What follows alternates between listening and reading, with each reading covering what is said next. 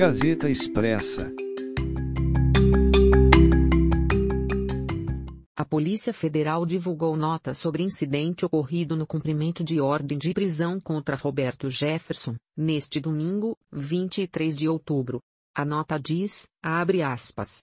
A Polícia Federal informa que, na data de hoje, 23 de outubro, cumpre mandado de prisão expedido pelo Supremo Tribunal Federal, na cidade de Levi Gasparian, no estado do Rio de Janeiro. Durante a diligência, o alvo do mandado reagiu à ordem de prisão anunciada pelos policiais federais. Na ação, dois policiais foram feridos por estilhaços de granada arremessada pelo alvo e levados imediatamente ao pronto-socorro. Após o atendimento médico, ambos foram liberados e passam bem. A equipe da PF foi reforçada e os policiais permanecem no local com o objetivo de cumprir a determinação judicial. Fecha aspas.